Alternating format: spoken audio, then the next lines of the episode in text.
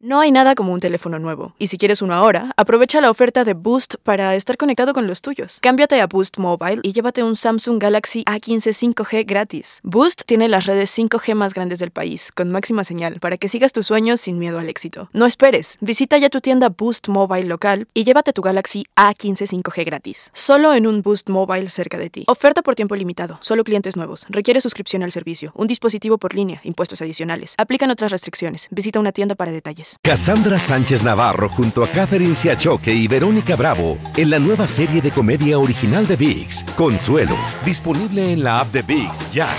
Estás a punto de escuchar Enigmas sin resolver. No te olvides de buscarnos en nuestras redes sociales, Instagram y Facebook y YouTube en la página de Euforia Podcast y de escucharnos en la app de Euforia o donde sea que escuches tus podcasts. Advertencia. Este programa contiene casos de crimen, apariciones, misterio, conspiración y violencia. El contenido de estas piezas puede ser sensible para algunos miembros del público. Aconsejamos discreción.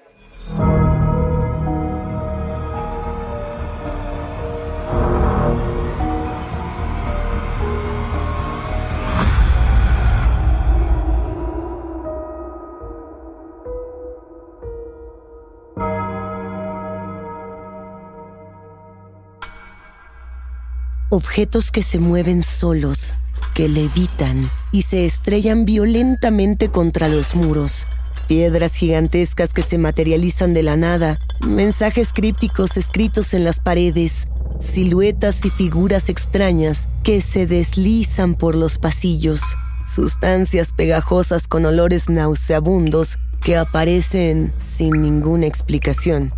Esta es la lista de sucesos inexplicables que se vivieron bajo el techo de la familia Pereira en 1965, cuando su hija adolescente, María, se volvió la víctima central de uno de los casos de actividad paranormal más agresivos y más temidos en Brasil y en todo el mundo.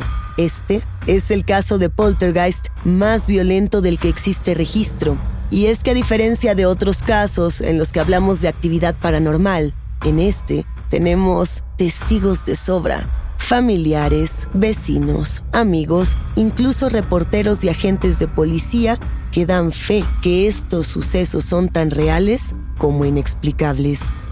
Quieren conocer los misterios, lo que se sabe y lo que falta por explicar acerca de este poltergeist considerado como el más violento del mundo. Sean bienvenidos enigmáticos a un episodio verdaderamente aterrador por la misma naturaleza de lo que les vamos a narrar. Este es un nuevo episodio de Enigmas sin resolver, el poltergeist más violento de la historia. Hoy vamos a sumergirnos en un caso que merece toda nuestra atención. Se trata del caso poltergeist más violento, más mediático y más conocido de todo el continente americano. Lo que les vamos a narrar ocurre en la década de los 60, en un pequeño municipio de Sao Paulo llamado Jabochcaval. No podemos dejar de comentar, enigmáticos, que este caso fue documentado en su momento con mucha seriedad, pero, tristemente, queda muy poca información de aquel entonces con respecto a los sucesos. La gran mayoría de las fuentes hoy en día son personas que se han dedicado a estudiar y revivir este evento inexplicable. Dependiendo de en qué fuente investiguen, pueden encontrar distintos datos respecto a los nombres e identidades de los miembros de la familia. Para hacer esta investigación lo más clara posible, vamos a referirnos a ellos con los nombres que más se repiten en los artículos que quedan de la época. Todo comienza en julio del año 1965 cuando la comunidad de Yabochkabal vive por primera vez, de un día para otro, lo que parece ser un espíritu furioso. La mayoría de los testimonios cuenta que las primeras manifestaciones se dan en forma de piedras que se materializan por sí solas y se lanzan violentamente sobre las fachadas. En un principio, como en toda historia paranormal, se piensa que únicamente se trata del viento moviendo cosas que probablemente alguien está haciendo bromas por la calle y lanzando objetos a las casas. En circunstancias normales, Yabochkabal es un lugar tranquilo para vivir. Es una comunidad pequeña donde todos se conocen. Las áreas verdes hacen que el paisaje transmita paz. y un ambiente muy familiar. Es por esto mismo que nadie se imagina que dentro de todos los peligros tangibles que tiene la vida, fuera una presencia espectral la que terminaría con la paz de la comunidad y la perturbaría durante tanto tiempo. A ver, ya lo hemos hablado en otros episodios, pero para poder entrar en este caso, tenemos que definir de nueva cuenta, de manera muy breve, qué es un poltergeist. Recordemos que la palabra poltergeist viene de dos palabras en alemán que se unen. Está la primera que es poltern, que significa algo así como hacer alboroto o hacer ruido, y Geist, que quiere decir fantasma. Es decir, hablaríamos de un fantasma que hace ruido.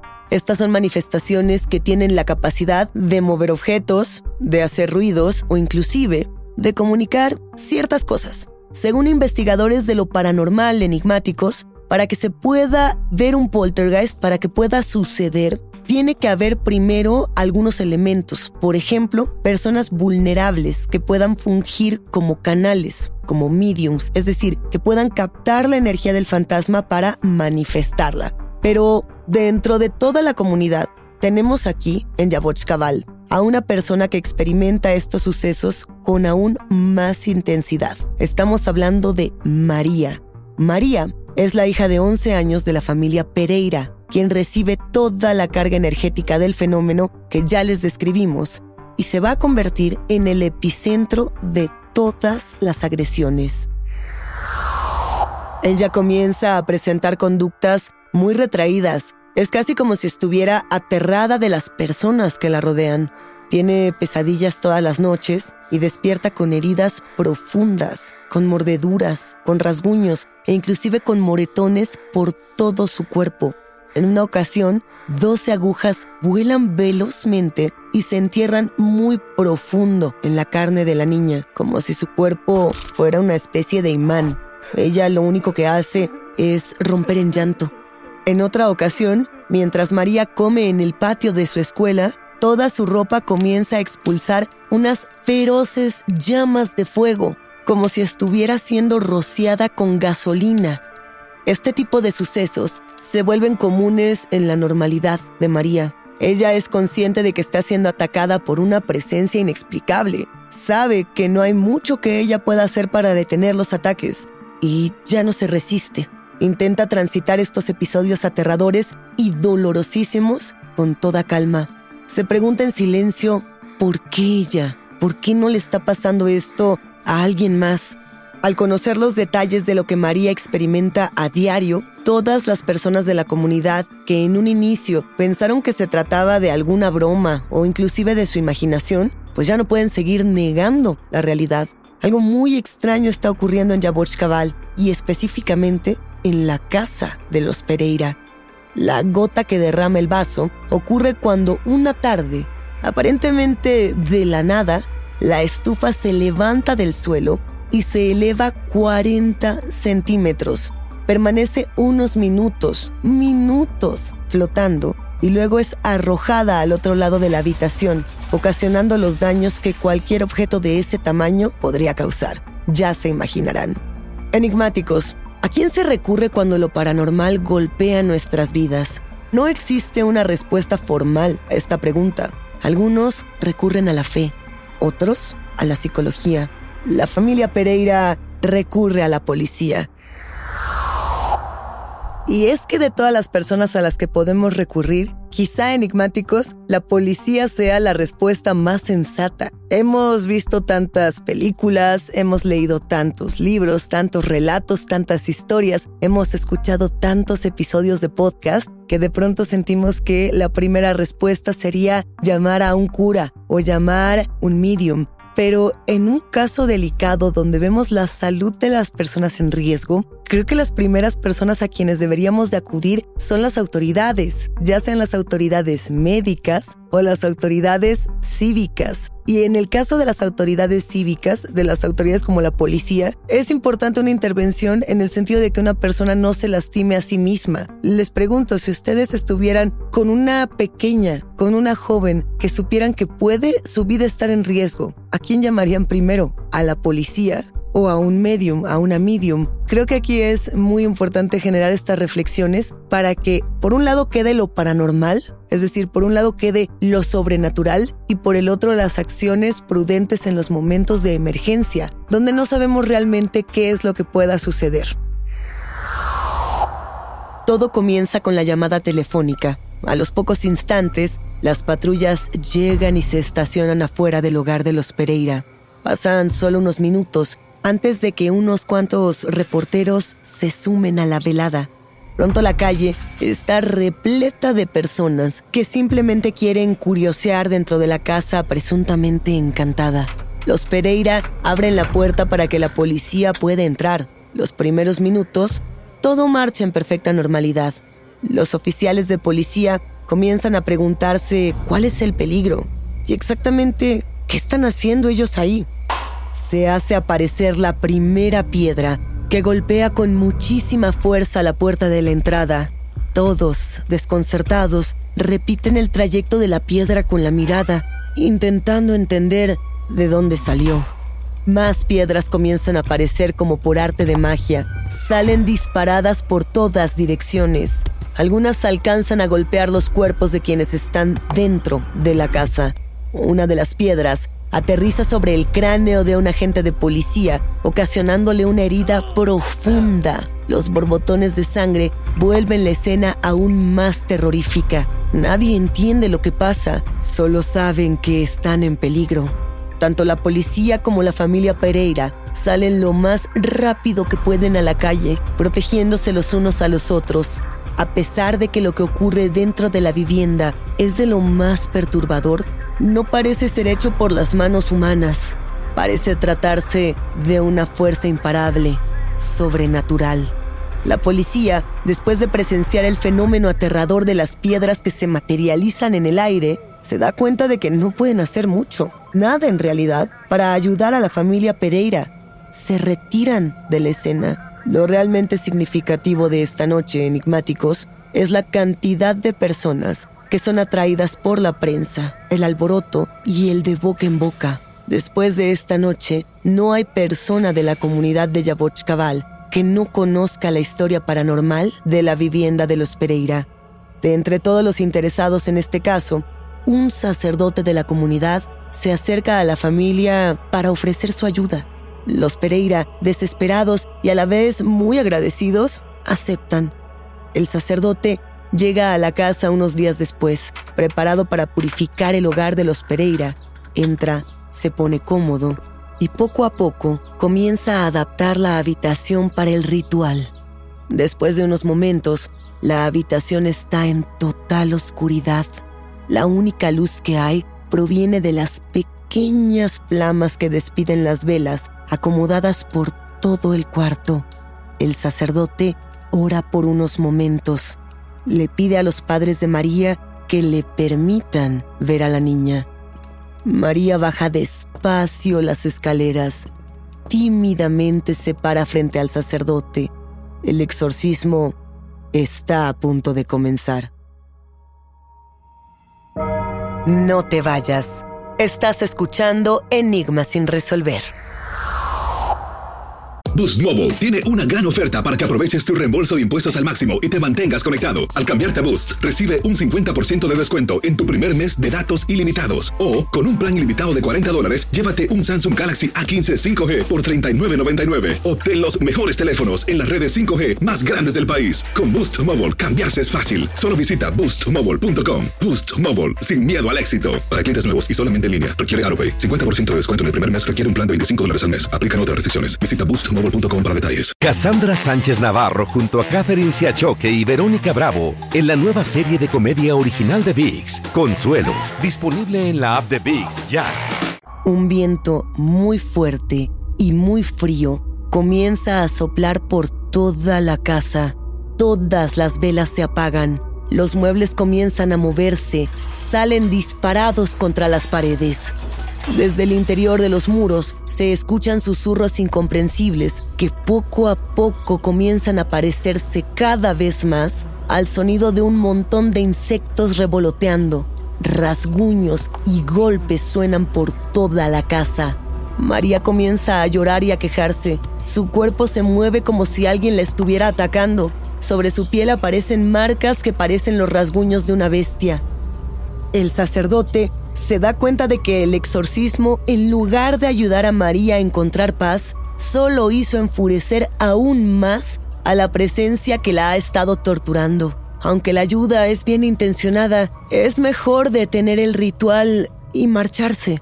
Para este momento, los Pereira están a punto de perder la cabeza. El sufrimiento de María no parece tener fin. Enigmáticos, nos encontramos en un punto de la historia bastante delicado. Imaginemos por un momento que somos nosotros quienes estamos en una situación similar. Vamos a pensar qué haríamos estando en la posición de María o de los padres de María.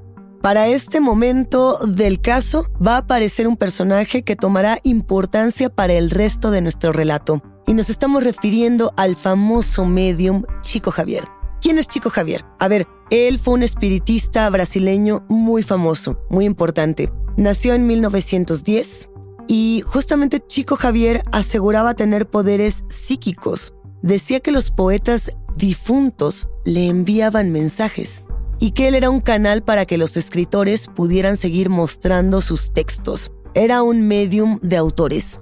Muchas de las personas que tuvieron oportunidad de conocerlo incluso decían que Chico Javier podía levitar y que también podía materializar algunos objetos. Se convirtió en toda una celebridad en Brasil y millones de personas recurrieron a su fundación y a sus habilidades para distintas tareas, como por ejemplo contactar con fantasmas, hacer limpias o entender y acompañar las habilidades psíquicas de otras personas inexpertas. Chico Javier es relevante en este caso porque al escuchar acerca de la situación que está ocurriéndole a la familia Pereira, decide él mismo ir a buscarlos y ofrecer sus servicios.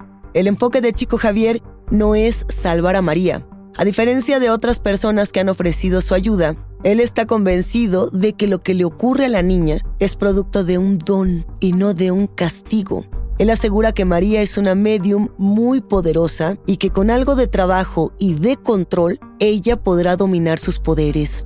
Es así como Chico Javier entra a la vida de los Pereira, dispuesto a ayudar a la niña a dominar su poder potencial. Después de observar a María e investigar un poco, Chico Javier le comunica a la familia Pereira que está casi seguro de que no se trata de un espíritu maligno, sino de un genuino caso poltergeist ocasionado por la misma María. Aunque la noticia logra calmar un poco a la familia Pereira, el sufrimiento de la pequeña no cesa. Ella continuamente experimenta ataques de esta extraña entidad. Todos los días despierta llena de marcas y moretones en la piel. Una tarde, Mientras Chico Javier y María trabajan en un ejercicio espiritual, el cuerpo de María se prende en llamas completamente, de un momento a otro. Las llamas crecen, María llora y grita pidiendo auxilio. Chico Javier, desesperado, hace lo que puede por ayudarla, pero es inútil. El fuego no se detiene durante varios minutos, mientras la carne de María arde. Chico Javier hace lo que puede para parar el fuego. Pasan unos minutos y poco a poco el fuego se apaga por sí solo. Es la primera ocasión en la que el medium presencia uno de los episodios en los que María se cubre en llamas. Después de este momento que acabamos de narrar, habrá otras situaciones similares en las que Chico Javier es espectador de un fenómeno similar, de cómo un fenómeno poltergeist como tal ataca a la joven. Después de un tiempo de observar a María, y después de darse cuenta de que su bien intencionado interés no es suficiente para ayudarla, el medium pide permiso a la familia Pereira para llevarse a la joven por un tiempo y poder hacer otro tipo de trabajos espirituales con mayor disciplina y que requerirían más tiempo. A pesar de que María no quiere alejarse de su familia, lo crítico de la situación los lleva a todos a estar de acuerdo con el ofrecimiento del medium. Él y María se van juntos Llegan al centro espírita Luis González, donde realizan prácticas comúnmente para que María pueda pasar un tiempo cómoda y segura mientras el medium continúa haciendo su trabajo. Yo no sé si personalmente sería capaz de, eh, pues, entregarle de una u otra manera a mis hijos a una persona a quien desconozco. Por más que dijeran, eh, aquí va a estar segura, aquí va a ser una institución confiable, estamos hablando de un medium, estamos hablando de Chico Javier pidiéndole a una familia llevarse a su hija, una jovencita, para mejorar su estado de salud. Yo no voy a juzgar ni a la familia ni a Chico Javier. Lo que quiero decir es que este debe haber sido un punto verdaderamente crítico en la historia de esta familia, verdaderamente crítico en la historia eh, de toda esta comunidad que, que, se prestó a este punto, porque de otra manera me parecería absolutamente improbable que alguien aceptara este tipo de condiciones o por lo menos sin saber el tipo de consecuencias que esto podría tener, que podría tener consecuencias de violencias, de secuestro, de abuso, etcétera, que estoy segura que la familia no quería percibir. Lo cierto es que la posesión, estos fenómenos paranormales, este poltergeist, estaba siendo tan agresivo que todas las soluciones posibles se estaban agotando supuestamente enigmáticos, durante esta etapa en la que María permanece recluida en el centro espírita, Chico Javier logra hacer contacto con una entidad de bajo astral que está muy apegada a la niña. Él comienza a tener contactos primero breves y luego un poco más prolongados con esta entidad. Pero la revelación más fuerte viene una tarde en la que el medium, María y algunos otros testigos y ayudantes intentan contactar a esta entidad para realizar un ejercicio. Las paredes empiezan a crujir. El cuarto se llena de ecos que susurran cosas incomprensibles. Una sombra gigantesca poco a poco se apodera de los muros. Chico Javier pregunta en voz alta, ¿Qué quieres? Los susurros dejan escuchar una palabra muy clara. Él pregunta, ¿por qué con María? El susurro furioso responde, que, lo hizo en la vida pasada. Una última pregunta. ¿Eres el único? No. Esta es la primera ocasión en la que el medium logra indagar y obtener respuestas por parte del espíritu o los espíritus, pero la curiosidad no cesa aquí. A Chico Javier le interesa conocer de raíz qué es lo que está atormentando a María.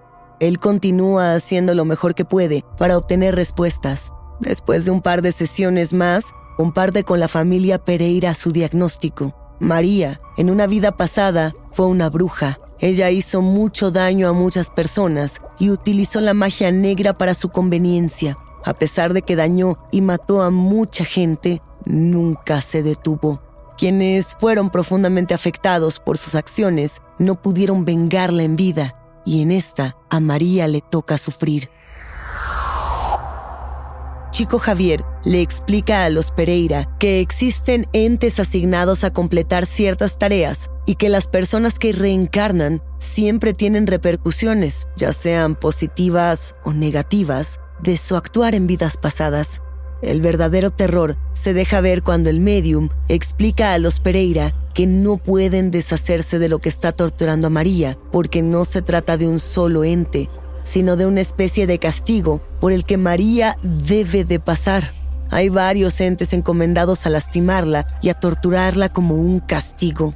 La familia se quiebra. Ahora saben que no importa lo que hagan, no podrán ayudar a su hija. Antes de abandonar cualquier esperanza, Chico Javier sugiere probar una cosa más, tratar de convencer a esta entidad de que María no es la culpable, pedirle que la deje en paz.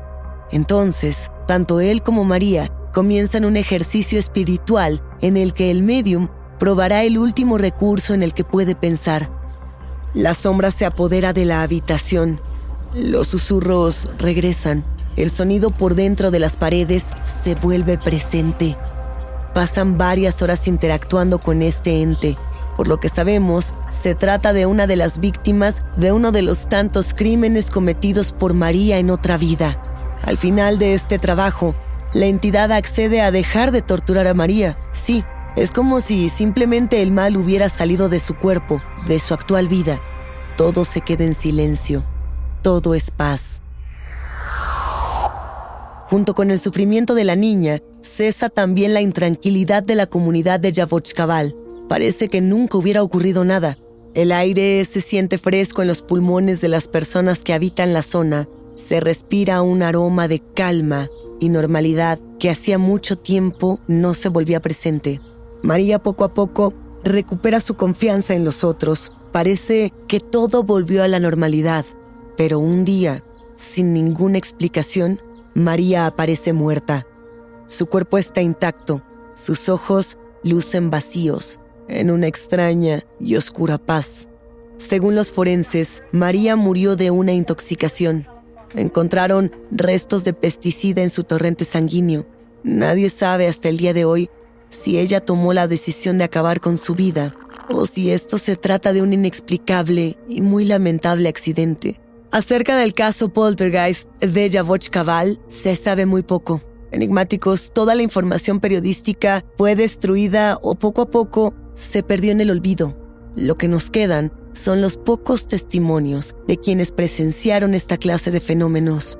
Algunos policías, habitantes de la zona, familiares y pocos ayudantes de Chico Javier que pudieron atestiguar estos extrañísimos sucesos. De entre todos los abismos de información que tiene este hecho paranormal, sabemos muy bien que estamos ante un caso muy particular. Muchas veces cuando se narran sucesos de horror o de presencias inexplicables de actividad paranormal, podemos encontrar fácilmente después de hurgar un poco motivos un poco más lógicos para pensar en una posible aparición. Yo les pregunto aquí, ¿cuáles son esos motivos lógicos para hablar de un poltergeist? Lo único que podemos asegurar a ciencia cierta es que ni la familia, ni las autoridades, ni la fe, ni la espiritualidad lograron explicar o poner fin a esto. ¿Por qué?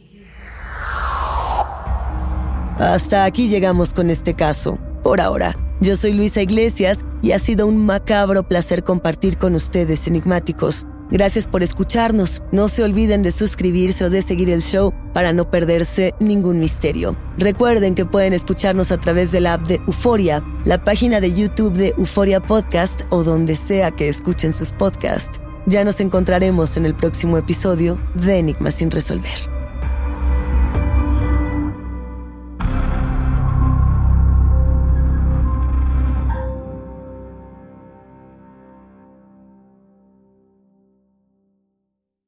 Boost Mobile tiene una gran oferta para que aproveches tu reembolso de impuestos al máximo y te mantengas conectado. Al cambiarte a Boost, recibe un 50% de descuento en tu primer mes de datos ilimitados. O, con un plan ilimitado de 40 dólares, llévate un Samsung Galaxy A15 5G por $39.99. Obtén los mejores teléfonos en las redes 5G más grandes del país. Con Boost Mobile, cambiarse es fácil. Solo visita boostmobile.com. Boost Mobile, sin miedo al éxito. Para clientes nuevos y solamente en línea, requiere AroPay. 50% de descuento en el primer mes requiere un plan de 25 dólares al mes. Aplican otras restricciones. Visita boostmobile para detalles. Cassandra Sánchez Navarro junto a Catherine Siachoque y Verónica Bravo en la nueva serie de comedia original de Vix, Consuelo, disponible en la app de Vix ya.